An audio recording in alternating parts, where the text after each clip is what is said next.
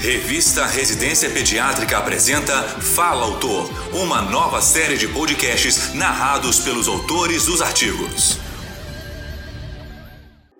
Nesta edição, convidamos a doutora Simone Caram para expor sobre o artigo Prevalência de Malformações Congênitas em UTI Neonatal no sul do Rio Grande do Sul. Doutor e mestre pela Universidade Federal do Rio Grande do Sul, UFRS, possui pós-doutorado pela University of Maryland, nos Estados Unidos. Atualmente é professora associada de Genética Médica e de Pediatria da UFRS e do Programa de Pós-Graduação em Saúde Pública. Ouça a seguir.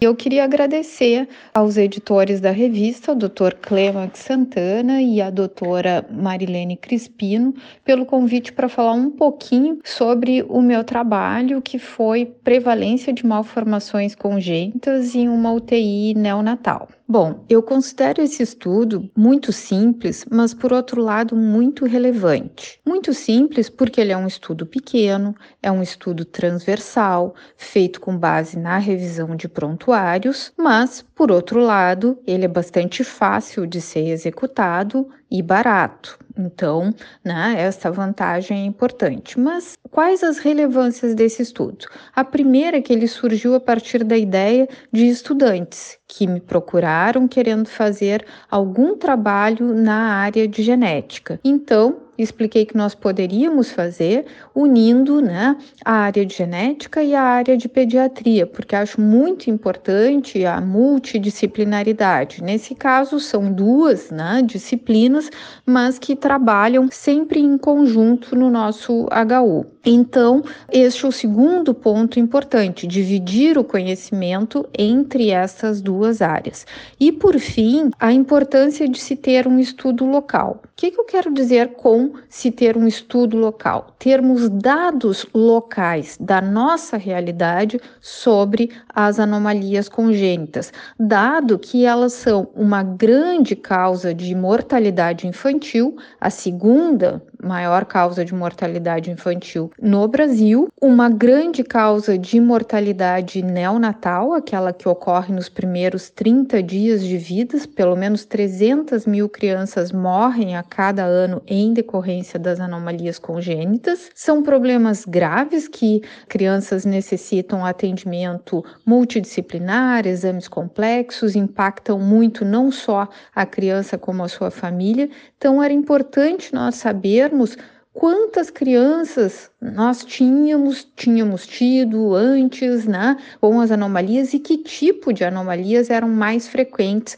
Acho importante destacar alguns resultados. Parte deles não foi surpreendente, não foi novidade. Por exemplo, uma prevalência de 8,6%. O esperado é 3 a 5% na população geral, mas a gente tem que considerar que nas unidades de tratamento intensivo isso sobe muito.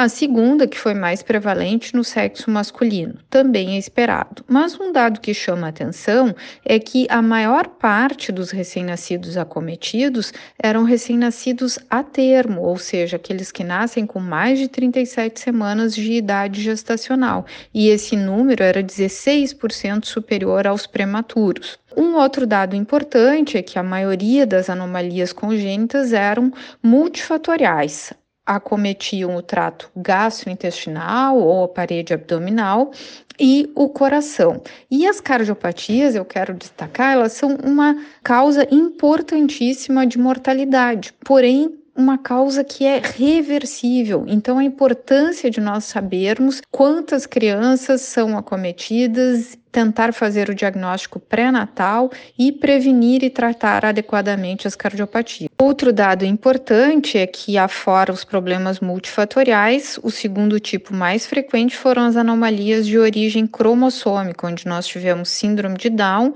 e dois tipos de microdeleções, enfatizando a importância de se ter disponível exames de cariótipo e FISH. E por fim, eu gostaria de destacar que o número de anomalias congênitas foi alto na unidade de tratamento intensivo, mas que poderia ter sido maior ainda se alguns recém-nascidos tivessem sido avaliados a tempo antes de irem ao óbito e também se nós tivéssemos necrópsia disponível, que não é a situação, e a importância de se ter um médico geneticista como consultor que pode promover um diagnóstico mais precoce, mais assertivo e evitar exames desnecessários. Agradeço mais uma vez o convite e convoco a todos os pediatras, residentes, estudantes interessados em pediatria e em genética a prestarem atenção no estudo das anomalias congênitas.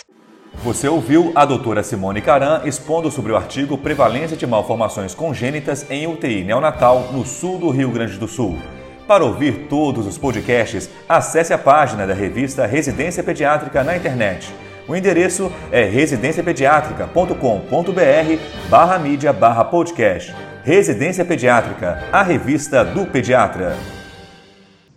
Você ouviu mais um episódio da série de podcasts Fala Autor. Realização Revista Residência Pediátrica da Sociedade Brasileira de Pediatria.